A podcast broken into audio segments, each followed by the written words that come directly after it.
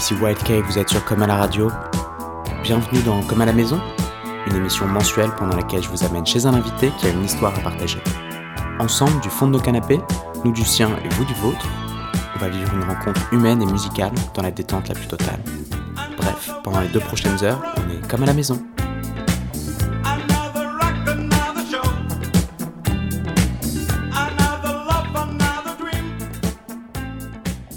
Et pour ce 17e épisode de Comme à la maison, je viens d'arriver chez JP Mano. Nous sommes juste au sud de Paris, à côté de Villejuif. Et bonsoir JP, merci de nous accueillir chez toi. Bonsoir, bonsoir Antoine. Donc on est sur Comme à la radio pendant les deux prochaines heures et pendant deux heures on va parler un peu de, de toi, de ta carrière, de ta musique. Mhm.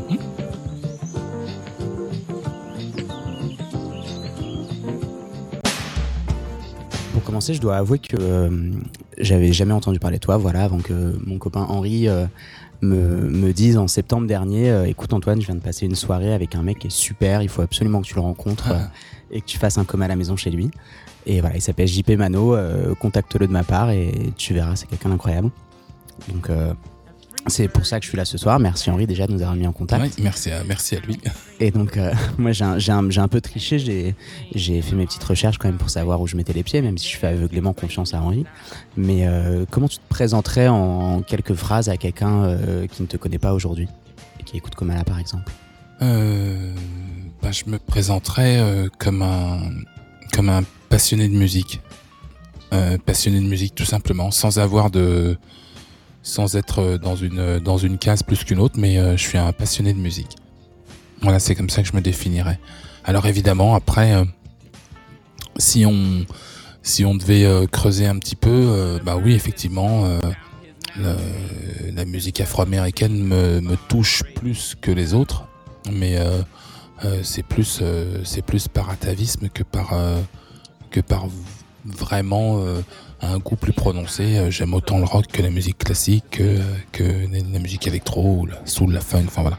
J'aime la musique. T'aimes la musique et tu en as fait euh, ton métier. Mhm. Est-ce que tu dis que c'est ton métier Ou c'est une passion, les deux?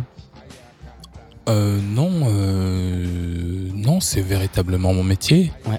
C'est véritablement mon métier. C'est toutes les euh, toutes les formes professionnelles dans lesquelles euh, j'exerce sont en lien avec la musique et donc euh, et donc c'est ce qui me permet de de, de, de gagner ma vie voilà. Modestement mais de gagner ma vie.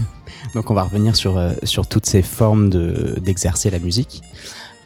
Pour pour commencer peut-être j'ai vu que tu avais fêté l'année dernière ou il y a deux ans tes 35 ans de nuit. Ouais.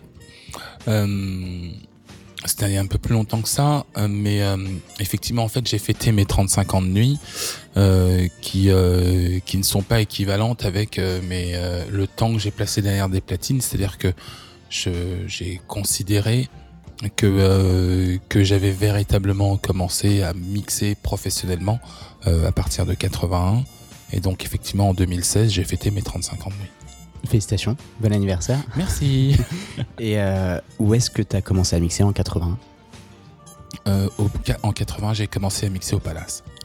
Avec, euh, avec, un, avec la personne qui m'a appris, qui m'a donné les clés de ce métier, qui s'appelle Boris, qui m'a. qui, qui aurait, s'il s'il était vivant, certainement mérité plus que moi d'être à cette place en face de toi. Euh, qui est quelqu'un qui a euh, énormément influé sur euh, sur l'histoire de, de la musique et l'histoire du clubbing à Paris, énormément. Et donc et donc moi, il m'a donné il m'a donné la, chance parce que c'était un ami de de faire avec mes disques la même chose que ce qu'il faisait avec les siens. Voilà. Comment ça s'est fait? Vous êtes, enfin, vous, vous connaissiez Il savait que tu avais des disques et il t'a mmh, proposé Non, on se connaissait euh, surtout, euh, surtout à travers le sport. On se voyait de loin à travers le sport et euh, et lui et lui était et lui était DJ quoi.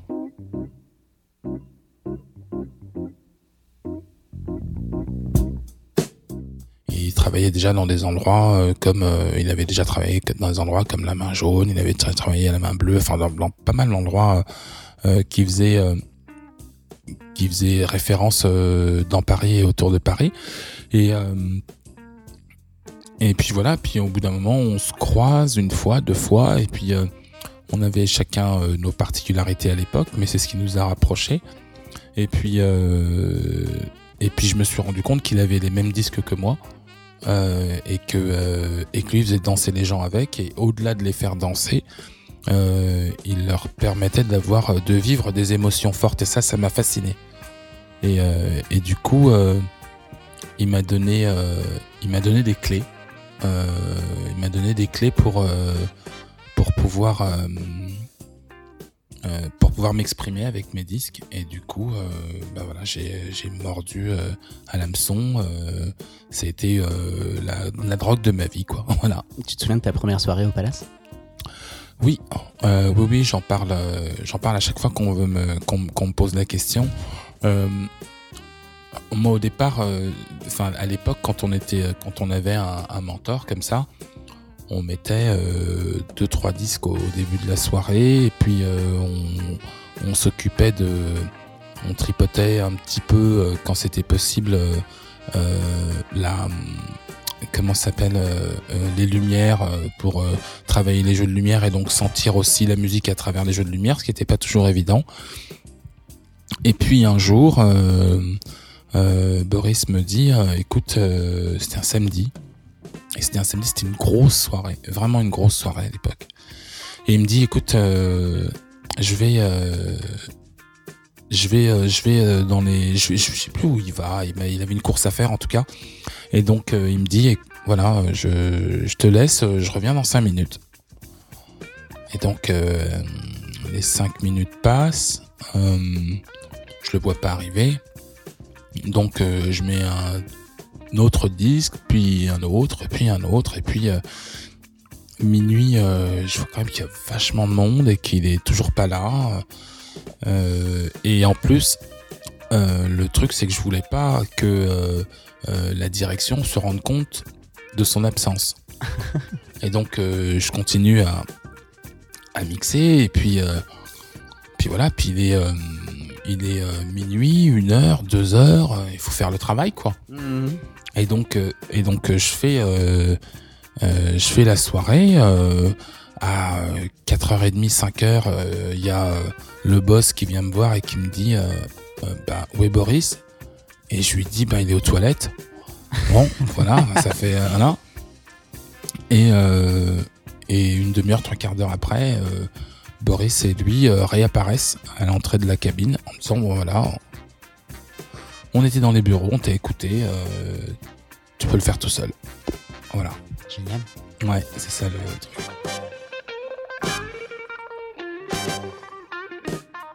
Je l'ai vraiment pas bien vécu euh, pendant. Ah, tu m'étonnes. Mais, euh, mais après, mais après c'était un. Ouais, c'était, c'était un. C'était un test, quoi. Un test, quoi. Un test que j'avais, que j'avais passé. Voilà. Donc, t'as passé le test et après, ils t'ont, t'y es retourné, tu as joué souvent? Ouais, J'y ai joué souvent. J'ai joué. J'étais pas euh, euh, le DJ principal du Palace. Hein. J'avais pas, pas les épaules pour ça. Mais par contre, sur certaines soirées, euh, j'étais, j'avais obtenu d'être incontournable. Par exemple, il y avait des, il y avait des soirées avec. avec un, styliste qui s'appelle Serge Kruger et qui avait qui a beaucoup initié de choses à Paris autour de autour de la musique non seulement afro-américaine, mais aussi euh, afro-caribéenne. Euh, et donc, il faisait des soirées qui s'appelaient la Noche, euh, soirées pour, laquelle, pour lesquelles je mixais régulièrement. Enfin, au fur et à mesure, je, je prenais de la place, que ce soit au Palace ou au Privilège qui était la boîte en dessous, ou sinon au Fumoir, parce que il y avait il y avait trois, trois possibilités, trois espaces. dans lesquels il était possible de, de, de, de mixer au Palace. Quoi. Voilà. Ok. Voilà, voilà. Donc, tu as fait ces, ces trois lieux-là. Après, tu as joué au bain-douche Oui. Oui, alors, euh, les bains, c'est un peu. Euh, euh, c'était pas quelque chose non plus de, de, de, fixe, puisqu'il y avait, il y avait d'autres personnes qui étaient là, en, en, ce qu'on appelle des résidents aujourd'hui. notamment Patrick Vidal qui était là de façon de façon régulière mais Euh, une fois qu'on est, une fois qu'on était passé au Palace, comme une fois qu'on était passé au bain, on pouvait mixer à peu près partout euh, dans Paris et il n'y avait pas de, euh, il était rare qu'on nous dise ouais non, faut que tu fasses tes preuves ou quoi qu'est-ce. Donc on était appelé à, à, mixer un peu, un peu, un peu partout dans, dans Paris. Voilà. Donc ça c'était début des années 80 et depuis tu t'es pas arrêté? Non, depuis j'ai pas arrêté. Euh, bon, bien évidemment, les la carrière est faite de, de, de petites éclipses, donc il faut qu'il faut savoir gérer. Mais euh, mais non, j'ai jamais arrêté. J'ai jamais arrêté. Bah, bravo. C'est gentil. et euh, et bah en fait j'ai envie de, de, tout savoir parce que moi j'étais pas né en fait dans les années 80 et euh, et c'est quand même assez fascinant d'avoir en face de soi quelqu'un qui a joué euh, dans tous ces clubs qui étaient les, les premiers clubs euh, de, de, de, de, France quoi quasiment euh, enfin même euh. alors c'était quand même une, une, page de l'histoire du clubbing hein. ouais une page de l'histoire du clubbing mais pre premier non il y a eu il y a eu d'autres clubs bien avant il y a eu le 7 il y a eu plein d'endroits qui existaient euh, euh, sur Paris, euh, mais ça fait partie des premières, des premières grosses entre guillemets usines quoi, mm. des salles avec des d'énormes capacités et, et, et, surtout un, un, une, une, capacité polarisante que tout le monde voulait aller mm. euh, voulait aller au palace mais euh, la nuit à l'époque elle était euh, ça, ça, ça va faire euh, peut-être euh, rougir certains, mais euh, ou déchanter, en, déchanter, en faire déchanter d'autres, mais la nuit à l'époque, elle était à l'image des années 80 et rien d'autre. Euh, donc avec le bon et le, avec le bon et le mauvais. Euh, la seule différence et la seule chose qu'on puisse revendiquer, c'est que dans les années 80, on faisait des choses qui n'avaient pas existé avant, et donc euh, on avait l'impression d'amener de la nouveauté, mais c'est parce que ça n'existait pas avant. C'est pas parce qu'on on créait quelque chose de, euh, de, particulier en fait. Et donc, euh, certes, il y a eu euh, donc on mettait, euh, on mettait de la soul, du disco, du funk, du rock, de la new wave, de la musique française. Euh, de, la, polka, de la, musique russe, des, enfin, on, mettait tout, on mettait tout et on considérait que tout était, tout était bon pour faire la fête. Voilà. C'était, c'était vraiment, c'était vraiment ça le, le, truc des années 80. Et donc, euh, où est-ce que tu te fournissais en fait en tous ces styles? Partout, partout parce que euh, parce que effectivement on pouvait aller, euh, on pouvait aller, il y avait des, des, des boutiques euh, il y avait des boutiques comme Lido Music qui n'existe plus maintenant, qui était sur les champs. Il y avait Champ Disque qui était sur les champs, Galerie des Champs et qui n'existe plus. Il y avait, il y avait, il y avait plein d'endroits dans Paris où on pouvait aller chercher des disques qu'on appelait à l'époque des imports. les imports étant la première vague des, des maxi 45 tours euh, réédite euh, spécial mix spécial club enfin je, je dis ça comme ça mais c'était c'était à peu près ça. Et donc on, on quand on était euh, quand on était DJ dans certains endroits on avait accès à ces disques là d'abord parce qu'on pouvait aller voir les maisons de disques et les maisons de disques nous fournissaient et euh, ensuite une fois qu'on était fourni par les maisons de disques si on passait un titre euh, le samedi soir peu importe l'endroit hein, et que le titre marchait bien euh, il suffisait de dire qu'on l'avait acheté chez Chandisque, par exemple, et il y avait 50 euh, demandes chez Chandisque lundi matin. Donc bien évidemment, quand on arrive en disant bah, je suis une DJ du Palace, je suis une DJ des Bains, je suis une DJ du Rayon Vert, peu importe, qu'est-ce que vous avez pour moi? On a accès à ce que le commun, euh, euh, ce à quoi le, le commun des mortels n'avait pas accès. C'est comme ça que ça se passait. Et puis après, pour ce qui est du, club, en tant que tel de la vie du club, bah, c'était la fête quoi. Bon. Et pas d'autre, pas grand chose d'autre à en dire. À cette époque-là, tu mixais uniquement à Paris ou est-ce que tu as commencé à, à, vouloir jouer non. un peu ailleurs? Non, euh, y a, y, enfin, c'est une autre, euh, les choses se sont se euh, développées euh, différemment en fait quand on était DJ à l'époque et qu'on était DJ résident on était l'employé d'une discothèque quoi. Et donc on y était du lundi au dimanche. Et Tu laissais tes disques sur place? Non, mais personne. Alors ça aussi, c'est une grosse légende. Si, si les bo- si euh, les boîtes de nuit s'appellent s'appelaient discothèque à l'époque, c'est qu'il y a aucun DJ qui avait des disques. Ah oui, c'était discothèque au sens de bibliothèque, t'as un mur Non, de- non, c'était les. c'est- Non, non, c'est pas ça. C'est-à-dire que nous, on était acheteurs pour les discothèques. C'est-à-dire que la discothèque avait dans son budget un budget disque. un budget disque. Mm. Et donc, euh, ce qui faisait qu'une boîte rock avait un budget de, de disques de rock pour sa boîte. Mm. Et, euh, et une boîte soul, une boîte funk, une boîte afro. Et Mm. on- y avait des deals avec des magasins de disques.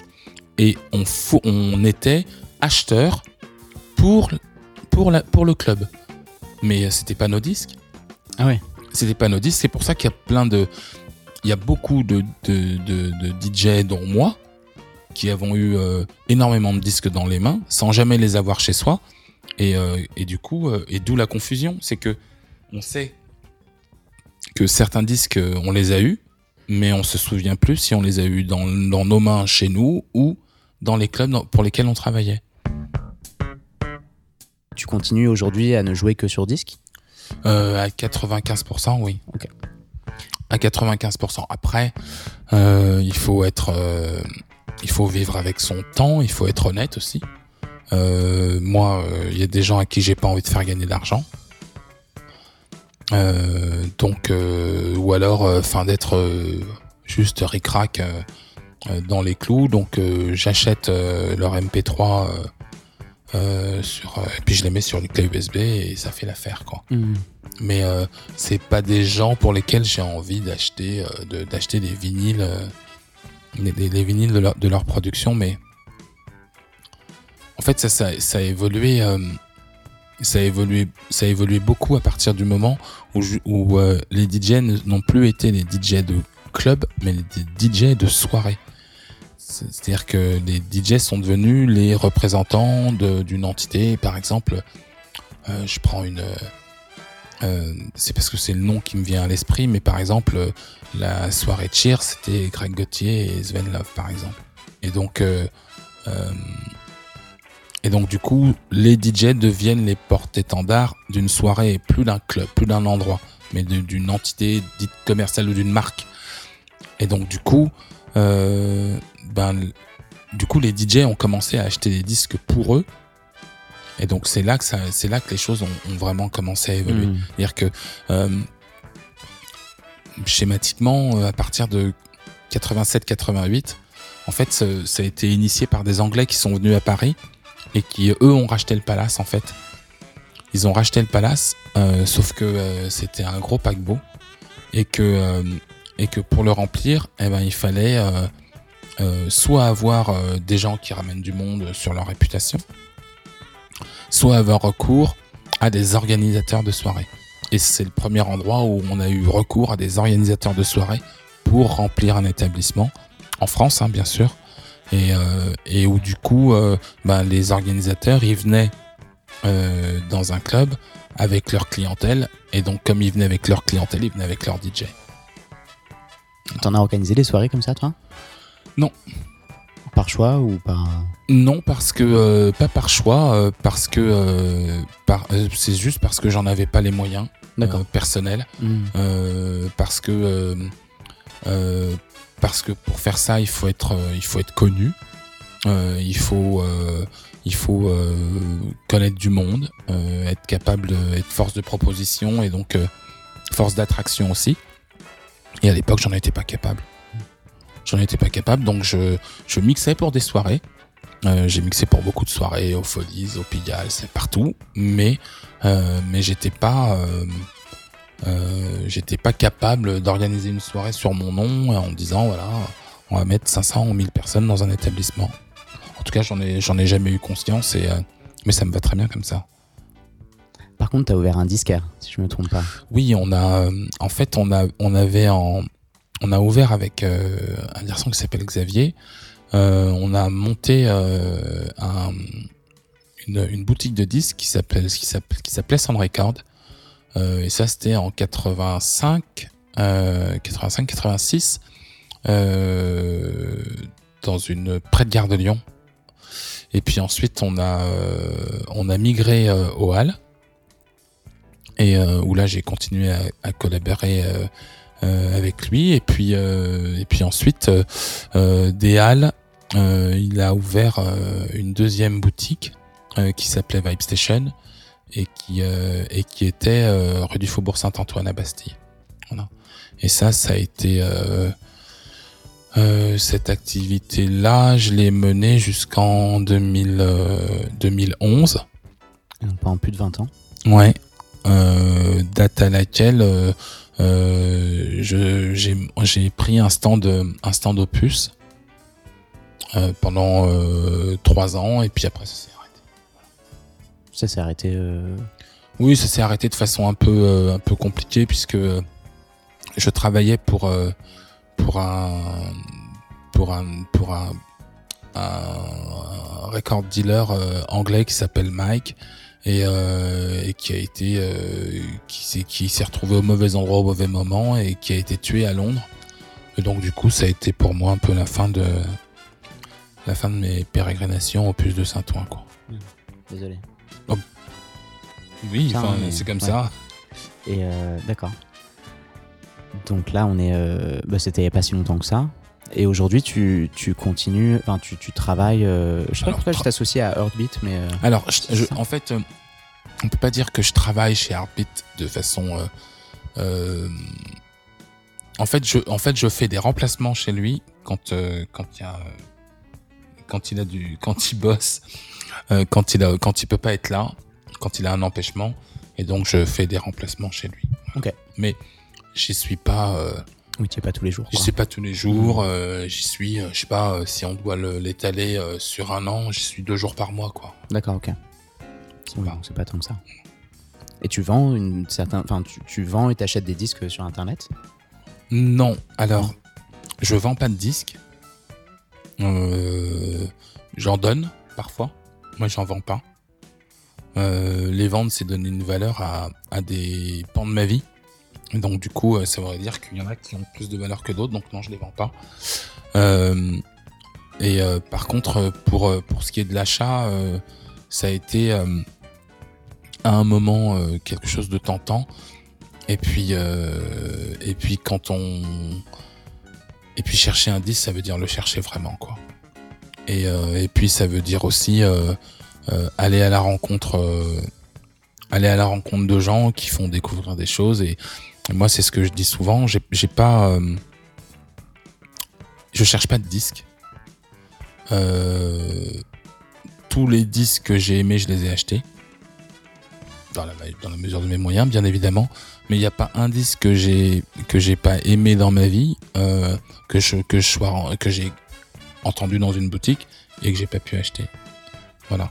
Et ça, pour moi, c'est c'est mon histoire de vie avec la musique et pas et je suis pas du tout J'adore, euh, je suis fan de plein de disques euh, qui, euh, pour la majeure partie des, des gens, valent le prix du papier qui les entoure. moi, pour moi, ils ont une signification différente et, et, ils ont c'est beaucoup, ça a beaucoup plus d'importance que, que, que ça pour moi, quoi. Donc voilà. Je, je, je, je suis pas, c'est pas que je sois contre le fait que des gens achètent des disques sur Internet mais je crois que je crois que ça dévalue complètement euh, ce qu'est euh, ce qu'est le fait d'aller chercher un disque, de prendre son baluchon, de faire 500 euh, km pour aller dans une ville qu'on connaît pas et de faire les endroits où on est censé y trouver de la musique. Y aller pour trouver un disque A et finalement tomber sur un disque C qui va changer notre vie. ça, j'ai pas ça sur Internet, moi.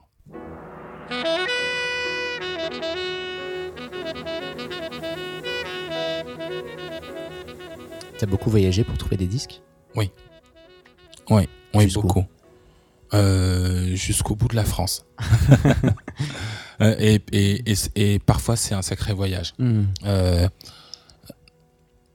en fait, euh, est arrivé un moment où on était, euh, un peu euh, concurrencé par, parce que bien évidemment, le DJ à l'époque, dans les années 80, était un petit peu quelqu'un qui déterminait une tendance. Et donc, moi, mon truc, c'était d'aller chercher les disques aussi loin que possible pour pouvoir avoir euh, les disques que personne n'avait ou euh, pouvoir avoir un temps d'avance. Hmm. Et donc, euh, on allait à Londres, on allait, on allait à Bruxelles, on allait à Anvers, on allait à Amsterdam, on allait avec Boris toujours. On faisait ça ensemble. euh, on allait en Allemagne, on allait, on allait, on est, on est allé dans beaucoup d'endroits euh, pour chercher des disques euh, parce que, d'abord parce que c'était l'excitation, ensuite parce que c'était aussi la possibilité de se retrouver confronté à des gens qui aimaient la même musique que nous pour des raisons différentes. Et donc on la redécouvrait de façon différente. Et donc du coup, ça nous permettait d'amener quelque chose de, de complètement différent à, à, à, à ce qu'on... Ça nourrissait nos mix de façon complètement différente. Quoi. Est-ce que tu as gardé certains des disques que, que tu as pu acheter pour le, le- le- les bains ou pour le palace? Tout. C'est toi qui les as gardés? Ah, alors là, quand, je, quand par exemple je dis euh, qu'on allait euh, à Bruxelles, à Londres ou ailleurs, on les achetait pour nous. Ok. C'était notre démarche. D'accord, ouais. C'est-à-dire que euh, c'était avec notre argent qu'on Mhm. achetait, qu'on achetait les disques. quoi. Ok. Mais les, quand, alors du coup, quand, quand on parlait tout à l'heure d'aller chez les disquaires acheter des disques pour les, pour les, les- Ah non, les alors du coup, ce qui se passait parfois, c'est que quand un disque était, il y avait les disques, je sais pas, par exemple, je prends l'exemple d'un. À l'époque, on a tous joué Madonna Holiday. Tous.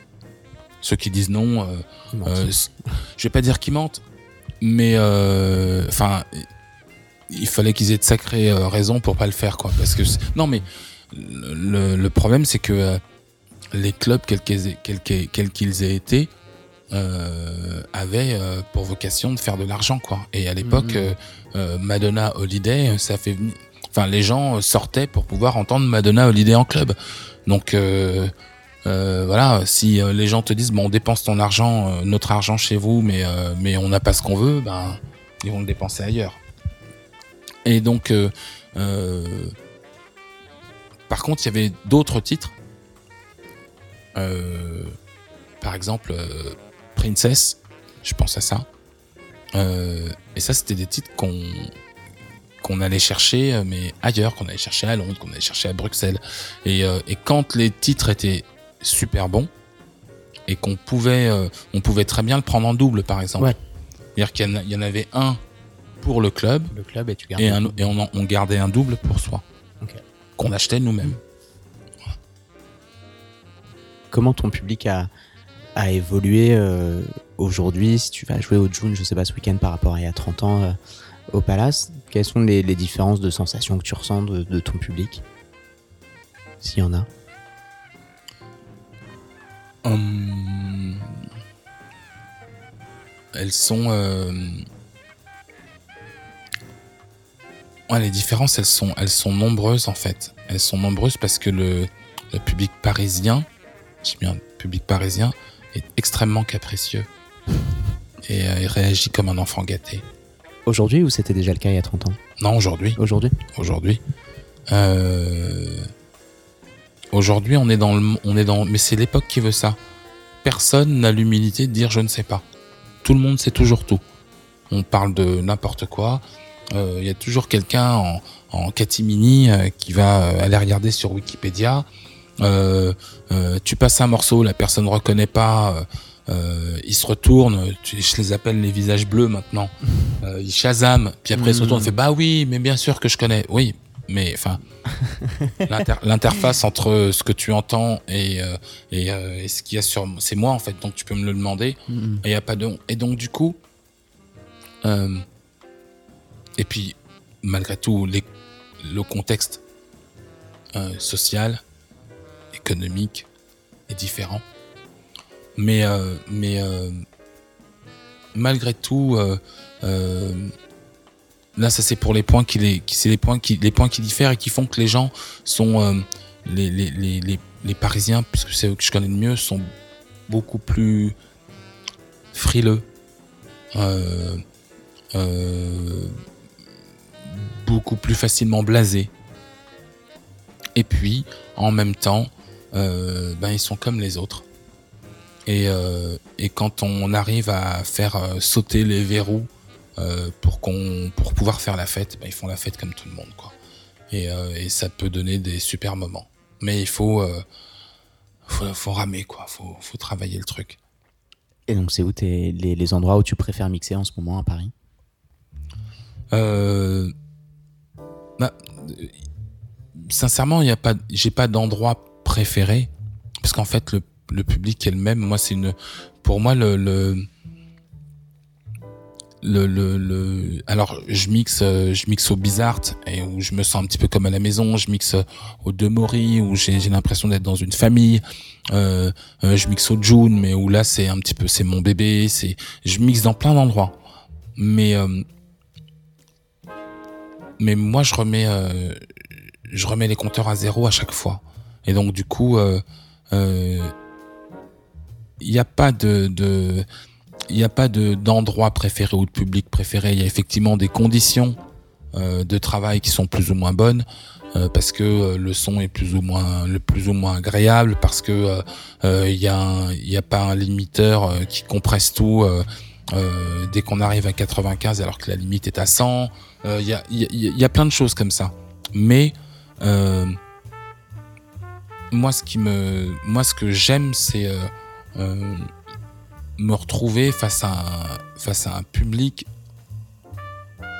qui est tous les jours ou à chaque fois qui est, qui est un public nouveau et qui me remette en cause quoi. Et ça c'est euh, ce qui fait que 30, toutes ces années après, j'ai toujours la même euh, toujours la même force, toujours la même envie de de continuer à faire ce métier quoi. C'est que euh, moi j'arrive, il n'y a pas de DJ JP Malo je enfin si j'étais euh, si enfin c'est pas parce que je mixe depuis longtemps que ça me rend euh, légendaire de quoi que ce soit et euh, et, j'ai vraiment cet appétit là en fait de me retrouver face à des gens de les sentir de respirer l'atmosphère et de d'essayer de de les faire de faire bouger cette foule quelle qu'elle soit hein. parfois ça peut être cinq personnes et de, et de, et de, et de faire en sorte que cinq personnes ou mille personnes qui viennent d'horizons complètement différents à un moment se connectent par le biais de la musique et donc se regardent différemment. C'est-à-dire que moi je vois des gens qui, euh, qui se parleraient pas dans la rue et qui euh, s'étonnent de d'être sensibles à la même musique euh, sans se rendre compte parce que ça c'est moi ça c'est mon travail que j'ai fait plaisir à une puis à l'autre et que du coup euh, parce qu'ils m'ont fait confiance et eh ben ils m'ont suivi sur un troisième morceau. Et ce morceau là ils sont tous les deux d'accord en fait sur le fait que ouais on peut y aller c'est pas grave. Et finalement on se rend compte que les gens arrivent à se connecter grâce à ça. Et ça il y a pas y a pas un endroit privilégié pour ça. C'est le, DJ pour moi il est, il est, il est valable partout pareil il est partout de la même façon. Bonne réponse. Et euh, alors tout à l'heure euh, quand, quand on était arrivé, tu nous as dit que tu revenais de, du, du travail. Et en fait, euh, on a appris que tu donnais, des, tu donnais un cours cet après-midi. Ouais. Un cours de quoi? Alors, euh, je suis, euh, je suis, je fais, je suis conférencier et aussi prof d'histoire de la musique afro-américaine. Et donc là, aujourd'hui, j'enseignais, j'enseignais pour une école qui s'appelle Ciné, Ciné Dance Academy, pardon. Et et donc euh, voilà, j'enseigne à des élèves depuis, je fais ça depuis 4 ans maintenant. Euh, des conférences, j'en fais depuis un petit peu plus longtemps. Et euh, j'enseigne à des j'enseigne à des élèves un peu partout. je en fait mon mon idée de base et mon, mon, mon postulat de départ, c'est que la musique que j'aime n'a pas c'est pas forcément ne trouve pas l'écho, mais euh, euh, n'a pas la respectabilité qu'elle mériterait. Et tout ça parce qu'elle est portée par des gens qui euh, viennent de milieux défavorisés ou de milieux minoritaires. Et donc on considère leur art comme étant un art minoritaire. Et quand on se plonge un temps soit peu, soit dans la, soit dans la façon dont cette, cette musique s'est ancrée dans leur, dans, dans, dans leur culture, la façon dont elle s'est propagée, la façon dont elle s'est diffusée, et les raisons pour lesquelles elles, sont, elles se sont ancrées, propagées et diffusées, euh, ça rend ces gens bien plus respectables. Et, euh, et en fait, moi, le, mon, ma bataille, mon combat, mais c'est un bien grand mot, c'est juste de leur rendre justice, en fait. C'est de rendre justice. Euh, euh euh, les gens, par exemple, quand on parle de la soul, on a toujours l'impression que c'est euh, une musique qui est juste liée au fait de dire à une nana je t'aime ou à un mec je t'aime, alors que, alors que, alors qu'au départ pas du tout. C'est un mouvement politique. Euh, la première grande chanson de soul, c'est A Change Is Gonna Come de Sam Cooke. Et elle a pris, elle avait un tel sens cette chanson que Barack Obama, quand il est arrivé au pouvoir, c'est la première chanson qu'il a fait jouer. A change is gonna come. Donc c'est que c'était des gens, des jeunes, qui avaient des choses à dire de leurs conditions et, euh, et euh, de leurs conditions d'être humain, de leurs conditions euh, de citoyens dans un pays. Et ils l'ont dit à travers le seul vecteur qu'on leur avait laissé, c'est à savoir la musique. Et donc c'est ça que j'essaye de faire à travers mes conférences et, et mes cours. Comment tu l'as appris cette histoire avant de, de, de, la transmettre? Euh, Alors je suis passionné d'histoire. Euh, alors je suis un mauvais passionné hein, parce que je je me je je, je suis passionné d'histoire mais je déteste euh, être un je déteste le, le, le, le, positionnement du singe savant qui est capable de, de, de donner toutes les dates tous les lieux mais par contre comprendre comprendre ses contemporains à travers ce qui ce qui a ce qui les a construits dans leur passé proche ou, euh, ou un peu moins proche. Euh, ça, c'est quelque chose qui me fascine. Et donc, euh, j'ai euh, j'ai commencé à, à lire mes disques. Parce que, en fait, quand on s'achète un disque, un vinyle, il y a souvent une histoire. Il y a souvent des paroles. Et on se rend compte que ces paroles-là, euh, bah, elles sont pas elles ne sont, elles ne sont pas que euh, des paroles dénuées de sens. Et que du coup au bout d'un moment on finit par les remettre dans certains contextes historiques. Parce qu'on on regarde les contextes historiques et on se dit mais mais oui il y a quelque chose qui il y a quelque chose qui qui qui, qui colle pas avec l'image l'image la première image qu'on a et euh, le et en fait le fond il y a une différence entre le fond et la forme et puis une, fois, une fois que le, le, cette différence-là est gommée par, euh, de par le fait que justement on a les éléments de compréhension sur les pochettes de disques, parce que au début, euh, la, la, première façon dont on, achète, dont on achetait les disques à l'époque, c'était de voir que euh, tel bassiste ou tel, tel clavier jouait avec tel groupe, puis avec tel autre groupe, puis avec tel autre groupe, au même mhm. titre qu'aujourd'hui. Euh, ben, euh, quelqu'un qui est fan de d'électro de, de, et pour voilà on va prendre l'exemple du garage.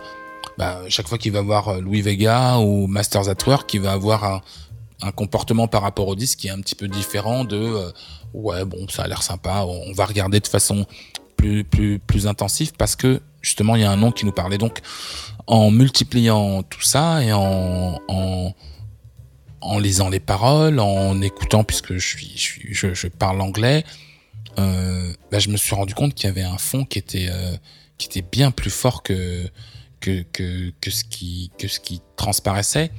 Et puis quand on écoute euh, Nina Simone, Alabama Goddam, ou quand on écoute, quand on écoute Billie Holiday, Strange Fruit, bah là on parle pas de on parle pas de sucette à la vanille ou de.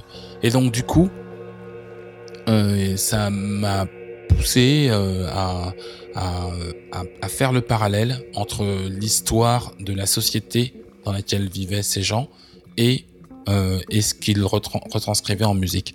Et donc au fur et à mesure, bah, on accumule euh, euh, de, des informations et on, on, accumule de la compréhension de ces informations, on les synthétise et puis, puis voilà. Et puis, puis un jour arrive, arrive la fois où on, on se sent prêt à, à transmettre.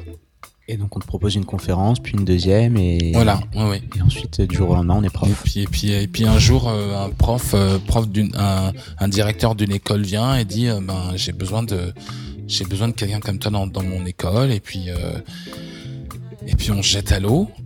Et puis, euh, et puis voilà, et puis depuis, ben, j'aurais bien du mal à me passer de cette activité. Génial. et c'est une école euh, post-bac, ils ont quel âge tes élèves? Euh, Entre 17 et 40 ans. Donc ils sont suffisamment vieux pour venir te voir mixer Oui, Il y en a qui le font Oui, il y en a qui le font. Ah, ah ouais. ah ouais. ouais. ils le font. Ils le font, c'est cool.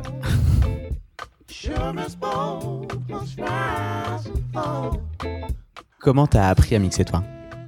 Ah, Moi, je, comme, euh, comme je l'ai dit, j'ai eu, euh, on m'a donné des informations qui étaient, euh, qui étaient des clés. Euh, donc Boris m'a donné des informations qui étaient des clés et, euh, et c'était à moi de m'en débrouiller en fait, de faire ce que je voulais avec. D'accord. Euh, après le, le, le, mix à proprement parler, euh, ben, ça vient de l'écoute, ça vient de la compréhension euh, euh, d'un premier disque, de savoir ce qu'on peut adjoindre, lui adjoindre pour que le deuxième rentre de façon harmonieuse. Puis voilà. Physiquement, le, le manier les disques, c'est Boris qui t'a montré Est-ce que tu l'as intuité? Est-ce que non, non. Boris me, Boris me l'a montré, mais euh, c'était un, un, personnage, il, il, il m'a pas montré euh, tu fais comme ci, tu fais comme ça, c'était pas didactique. Mm. C'était euh, c'était quelque chose de beaucoup plus empirique, chose pour laquelle il m'a dit bah fais, débrouille-toi, débrouille-toi si tu si as envie de, de passer d'un morceau à l'autre, respecte la musique déjà.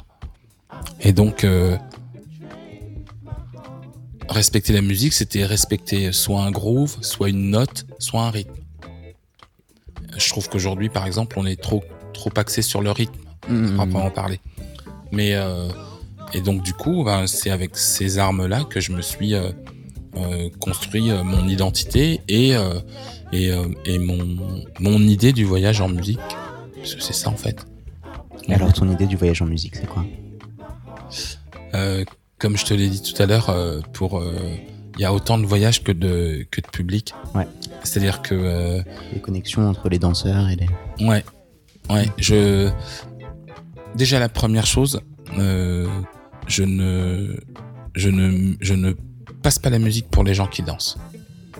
Les gens qui, qui dansent, euh, c'est un accessoire. C'est un accessoire important. C'est un accessoire. Euh, je mixe pour les gens influents de la soirée et pour les gens qu'on oublie trop souvent dans une soirée. C'est-à-dire que euh, pour moi, la personne la plus importante, c'est la personne qui est assise, qui arrive à 11 heures, qui s'assoit. Et on a beau mettre tout ce qu'on veut, la personne se lève pas. À 4 heures du matin, la personne est toujours assise. Et quand elle, elle vient te dire qu'elle a passé une super soirée, tu sais que tu as fait ton boulot.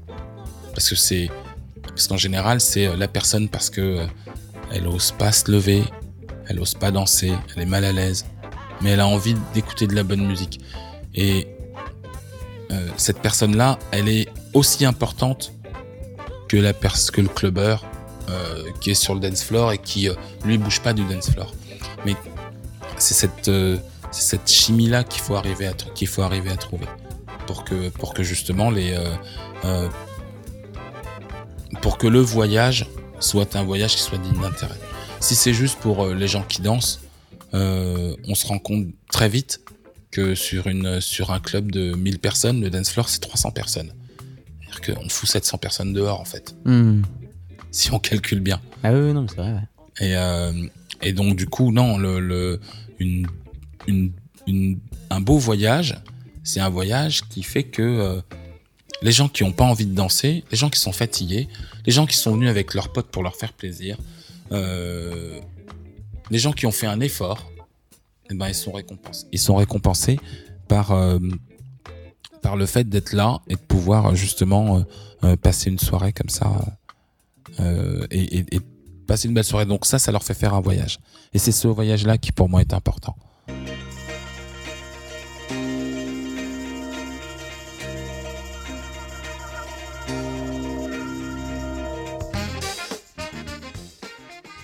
Est-ce que tu as senti euh, dans, ta manière de mixer une évolution Je parle pas d'évolution technique ou, ou musicale, mais simplement peut-être, euh, euh, je sais pas, est-ce que les gens s'attendent à, des transitions plus rapides, des, des, en fait, je, fais l'analogie avec le cinéma, par exemple, où on s'est rendu compte que, euh, je sais pas, sur, les dix dernières années, bah, la durée moyenne d'un plan avait diminué de temps, et en fait, c'est une évolution de la société, ça. Mm. Puis il y a peut-être la même chose dans le, dans le DJing. Ouais, alors, le, alors euh, effectivement, ça a évolué dans le DJing, euh, mais moi, je suis pas cette évolution-là. Je suis pas cette évolution-là parce que. parce que pour moi, enfin, on, on, parle par exemple de la technique du, du quick mix qui fait que les gens mettent un morceau toutes les minutes, toutes les minutes et demie, quand c'est pas toutes les 30 secondes, voire les 20 secondes. Euh, ça c'est vrai et c'est faisable euh, quand on arrive euh, comme un cheveu sur la soupe à 1h ou 1h30 du matin, qu'on mixe de 2h à 3h et qu'on s'en va. mais je mets au défi ces DJ de commencer une soirée à 11h et de faire la même chose jusqu'à 6h du matin ça n'existe pas. Et puis, euh, euh, moi j'ai toujours le, le, j'ai toujours le, la syndrome, l'exemple de la phrase. Bonjour. Bonjour. Voilà, j'ai pas fini ma phrase et je passe déjà à autre chose. Hmm. Et donc tu vois, du coup, bah, si je commence une phrase, je la finis quoi. Si je hmm. commence un mot, si je commence à écrire un mot, je le finis. Et puis après, je l'assume et après je passe à autre chose. Hmm. Le problème c'est que là maintenant, les gens ils, ils, prennent un morceau, ils en jouent 10 secondes, et puis ils passent à celui d'après, ils en jouent 10 secondes, et celui d'après 20 secondes, et celui d'après. Et en fin de compte, là c'est plus de l'art. C'est plus de l'art parce qu'il n'y a plus de prise de risque. C'est-à-dire que quand on sort d'un set de DJ qui a mixé pendant euh, euh, une heure de cette façon ou deux heures de cette façon, on est essoufflé. Bah, on, a peut rien lui demander puisqu'il a tout mis. Donc du coup, il est tranquille, il a tout mis. Mais qu'est-ce qui nous a, est-ce qu'il nous a fait voyager, est-ce qu'il nous a, est-ce qu'il nous a permis de redécouvrir des morceaux différemment, est-ce qu'il nous a apporté sa vision, sa sensibilité à la musique? J'en suis pas certain. Et donc voilà, donc effectivement, en ça, ça a beaucoup évolué. Avant, euh, nous, c'était le mix c'est-à-dire qu'on prenait, euh, on prenait un morceau, puis on les enchaînait au tempo pendant toute la soirée. Et, c'était... et moi, je me suis rendu compte que, euh, c'était un, un frein justement à l'interaction avec le public. Et du coup, euh, j'ai reconsidéré ma, ma, position. Et donc, il y a des moments où j'ai envie de mixer, mais parce que ça sert à quelque chose. Et puis, il y a des moments où je travaille plus en cut, en rupture. Parce que j'adore le silence dans la musique en fait. Et pour moi, le silence, c'est aussi une note. Et donc j'en fais des, des, des, points de respiration dans mon, dans mon mix. C'est une note, hein, le silence s'écrit en partition. Oui, un, ouais. très, c'est ça. Un peu, un peu gras. On va passer à la deuxième partie d'émission. Je vais te demander de mettre quelques disques. D'accord. Et nous expliquer un peu pourquoi. Ok. Allez. Allez. Et donc JP, là, on vient d'arriver dans ton dans ton antre musical, dans ta caverne d'Alibaba. Dans la petite caverne. On est dans euh, dans tu disais l'ancienne chambre de tes enfants. Il y a des petits personnages euh, sur les papiers peints, enfin en tout cas sur euh, sur les morceaux de papier peint qu'on arrive encore à voir parce que sinon il y a quand même des disques du sol au plafond. c'est un peu ça, c'est un peu ça. Comment tu t'y retrouves dans tous ces disques? Je, je je m'y retrouve parce que c'est, je m'y retrouve parce que c'est chez moi, euh, vraiment au sens euh, euh, euh affectif du terme, et, euh, et je m'y retrouve surtout parce que euh, c'est, je cherche pas, enfin c'est un peu comme ce que je disais tout à l'heure avec avec la musique, c'est que chaque disque est une nouvelle rencontre à chaque fois et une, remise en cause, et donc quand j'ai fini un set, et eh ben, je range mes disques ou pas. Et du coup, euh, à chaque fois, je suis obligé de les chercher et donc de redécouvrir les disques que j'ai là, qui me posent question. Est-ce que je peux pas mettre ce disque-là plutôt que plutôt que tel autre? Et donc du coup, euh, eh ben ça, euh, voilà. Donc je m'y retrouve comme ça. En fait, je m'y retrouve comme ça. Mais je suis incapable de te dire. Euh, je suis capable de te dire si j'ai tel ou tel disque, mais te dire où il est, forcément. Parfois, ça peut prendre des heures à rechercher, quoi. Donc je précise que cet épisode est réalisé sans trucage. Voilà. Que tu n'as pas préparé euh, de set à part. Non, bah, comme tu l'as les vu, cinq ça fait dernières un minutes, petit là. bout de temps là qu'on est en train de. je suis en train de faire une évaluation de ce que je pourrais passer ou pas. Je sais pas. On verra bien. Mais, euh, mais voilà, il y a vraiment des disques partout, pas d'étiquette, de style, de, de, de, de classement ou quoi. C'est euh, assez impressionnant, mais euh, Non, mais c'est c'est euh, c'est ma vie en musique en fait. Voilà. euh, Et c'est pour ça que chaque disque a, a une valeur et euh, et euh, et c'est surtout pour ça que euh, euh, que je dis souvent que le meilleur endroit du monde pour diguer et ça pour toute personne qui a des disques, c'est sa propre c'est sa propre discothèque parce que c'est euh, il y a toujours une phase B qu'on connaît pas, qu'on a oublié et qui euh, et qu'on met par erreur. et qu'on met par erreur et qui redonne du qui redonne du sens à à sa à sa discothèque quoi, à ses, à ses disques. Et donc voilà, c'est c'est le meilleur endroit pour diguer. Bah, du coup, c'est le meilleur endroit pour enregistrer cette émission, ça tombe bien. C'est parti. Allez, on y va.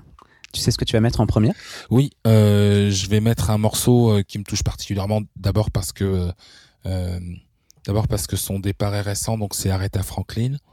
Euh, ensuite parce que c'est un c'est un morceau qui qui schématise bien ce que j'aime de la musique afro-américaine. C'est euh, la possibilité que se donnent ces artistes de passer euh, du blues à la soul ou au gospel euh, à travers le signifiant, enfin, à travers ce que, à travers ce que, ce qu'ils peuvent tirer eux euh, de, de chaque morceau. Et par exemple, euh, voilà, je voulais pas raconter d'histoire, mais bon, voilà, c'est parti. Allez. Euh, le, le morceau euh, de Biggie, de BB King, Feel Is Gone, euh, est lié à une histoire d'amour. Euh, Aretha Franklin se l'est réapproprié euh, et, euh, et l'a chanté euh, pour euh, dire à son mari qu'elle ne l'aimait plus et que c'était terminé entre eux et qu'ils allaient divorcer en fait.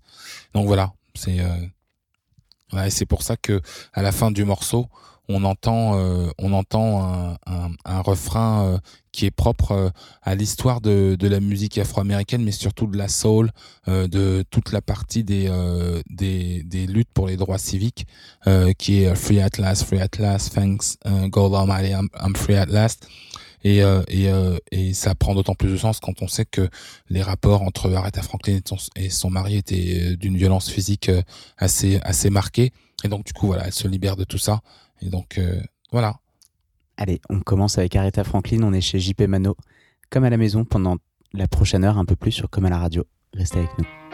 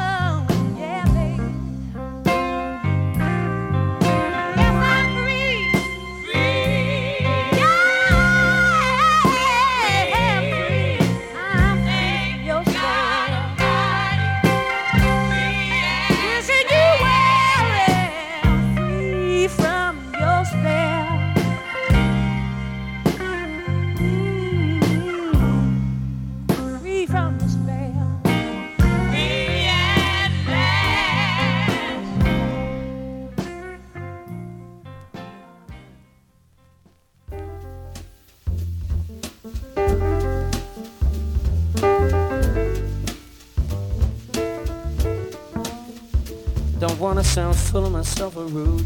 But you ain't looking at no other dudes, cause you love me. So you think about a chance. You find yourself trying to do my dance. Maybe cause you love me. Whoa. So when we try, things slow down because you weren't used to how fast we touch.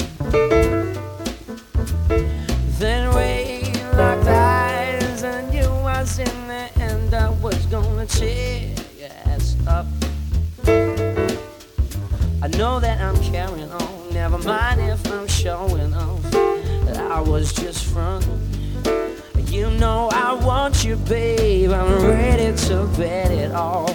Unless you don't care at all. But you know I want you. You should stop running, girlfriend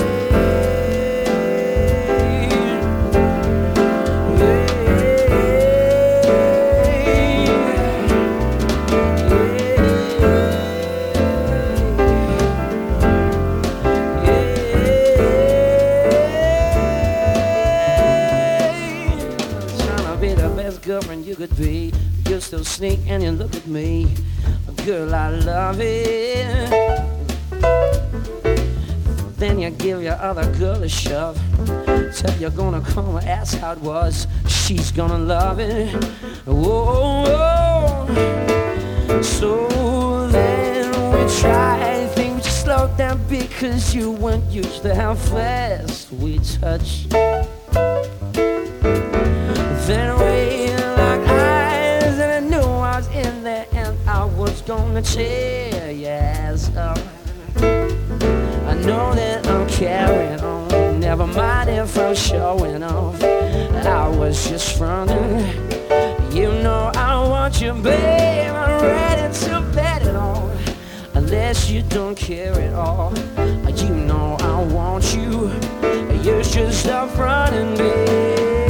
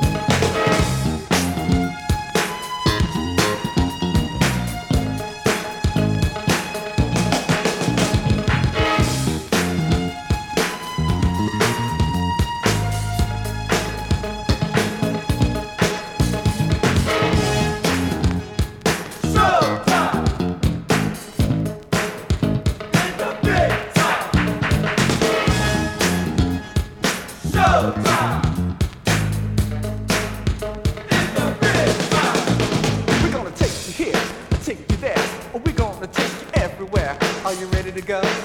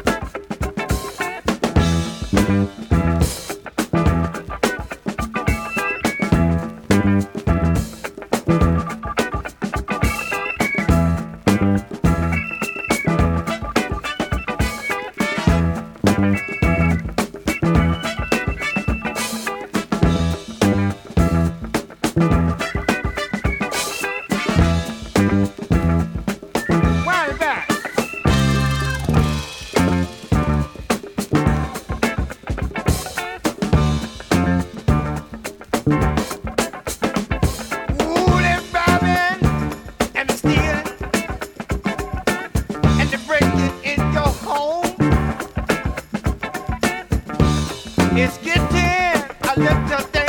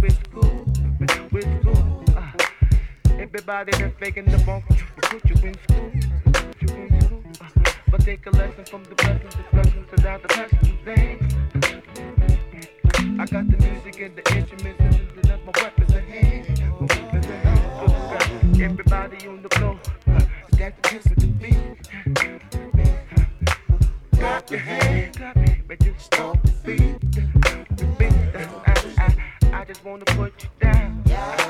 I just want y'all to get down. Everybody come lay down.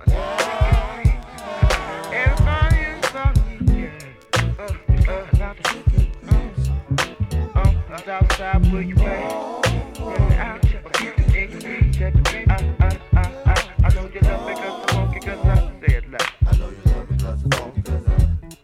I know you love it cause I'm funky cause I I know you love it cause I'm funky cause I I know you love it cause I'm funky cause I I know you love it cause I'm funky cause I I know that you're funky cause I think the way you move I know you love it cause I'm funky cause I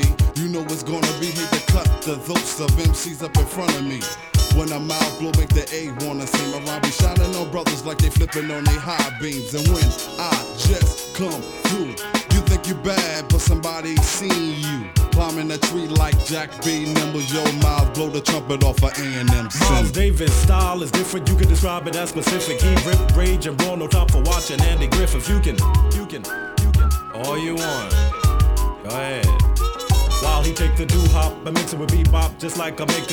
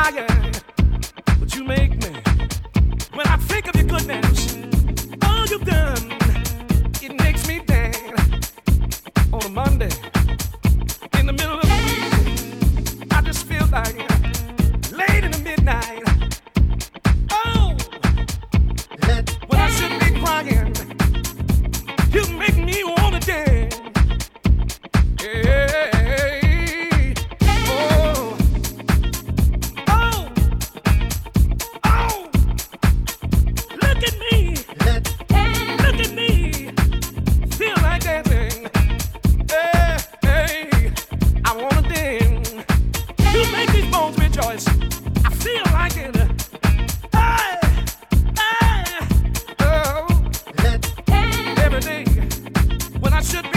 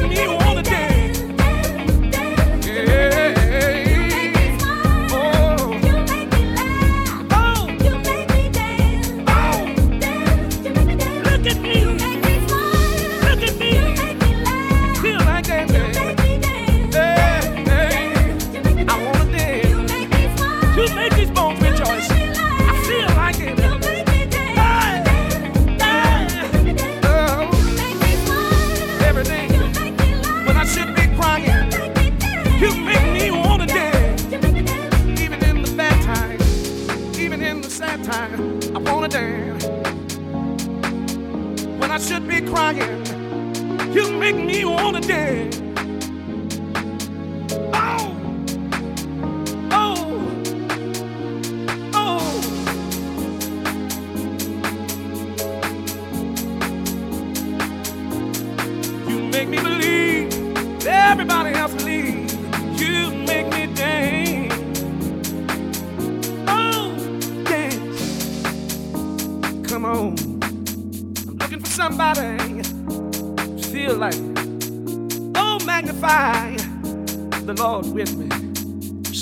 I'm tired, but you make me. When I think of your goodness, all you've done, it makes me dance. On a Monday, in the middle of the week, I just feel like late in the midnight. Oh, when I should be crying, you make me want to dance. Yeah. Oh.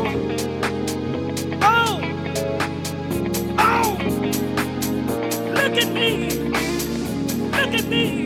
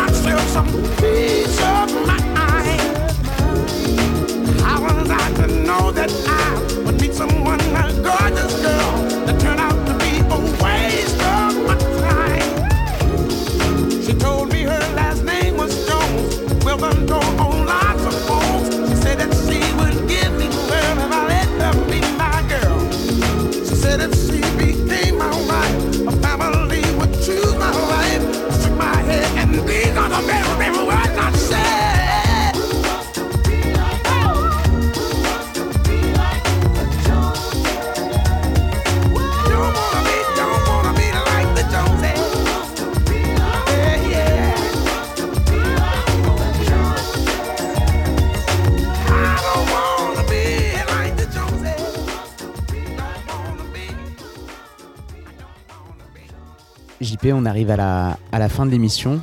Ouais. On va mettre euh, le dernier morceau. Merci beaucoup pour cette euh, Selecta. On l'a pas beaucoup argumenté, mais en tout cas, on, a- on a, on a écouté, on a adoré, on a bu ton mix. euh, C'était c'était top. Ouais, bah en fait, euh, j'ai- un peu euh, respecté euh, la façon dont j'essaye de présenter la musique quand, quand je le fais en, en soirée. Donc c'est vrai que là, la différence, c'est que euh, c'est que je vais pouvoir en parler un peu plus euh, de Aretha Franklin à, Jamie Cullum, en passant par euh, Alice Russell. Wesley Band, qui est un groupe d'acid jazz belge du début des années euh, 80, euh, fin mi- milieu 90. Ensuite, on a écouté New Heavies, et puis Les Metters, D'Angelo, Miles Davis, Do Wop avec euh, Easy Moby, euh, Maceo Parker, ensuite les Mohawks avec un morceau Trems qui était euh, un morceau qui avait été déjà chanté par Otis Redding. Ensuite, on a mis une version instrumentale de Got to Give It Up. Et puis, on, est arrivé à un, genre musical que j'aime beaucoup aussi, c'est la house, mais la house chantée de préférence. Donc, deux morceaux de Louis Vega, enfin produits par Louis Vega. Euh, le premier, c'est euh, un morceau avec sa femme, Indra, euh, India, pardon, India, euh, qui s'appelle To Be in Love. Et puis ensuite, un autre morceau avec les Winans euh, sur son dernier album, Vega. Voilà. Et puis bah, là, on, on arrive donc à ce, à ce dernier morceau qui est, qui est pour moi la fin du voyage et, et c'est c'est un morceau après lequel, où que je sois, je ne mets jamais un autre, euh, jamais d'autres d'autres musiques après, jamais. C'est le dernier. Jamais, c'est toujours le dernier. Eh ben, on va l'écouter. Merci, euh, merci beaucoup de nous avoir accueillis chez toi. Eh ben, merci beaucoup d'avoir euh, prêté attention à mon boulot et euh, merci beaucoup avec le. Je suis très euh, touché par le regard que vous portez dessus et la façon dont dont vous le mettez en, en valeur. C'est euh, c'est pour ça que vous êtes les bienvenus. Eh ben, écoute, avec plaisir. Et à, très bientôt sur, euh, sur Comme à la radio, à Paris ou ailleurs. On était comme à la maison, chez JP Mano. À très vite.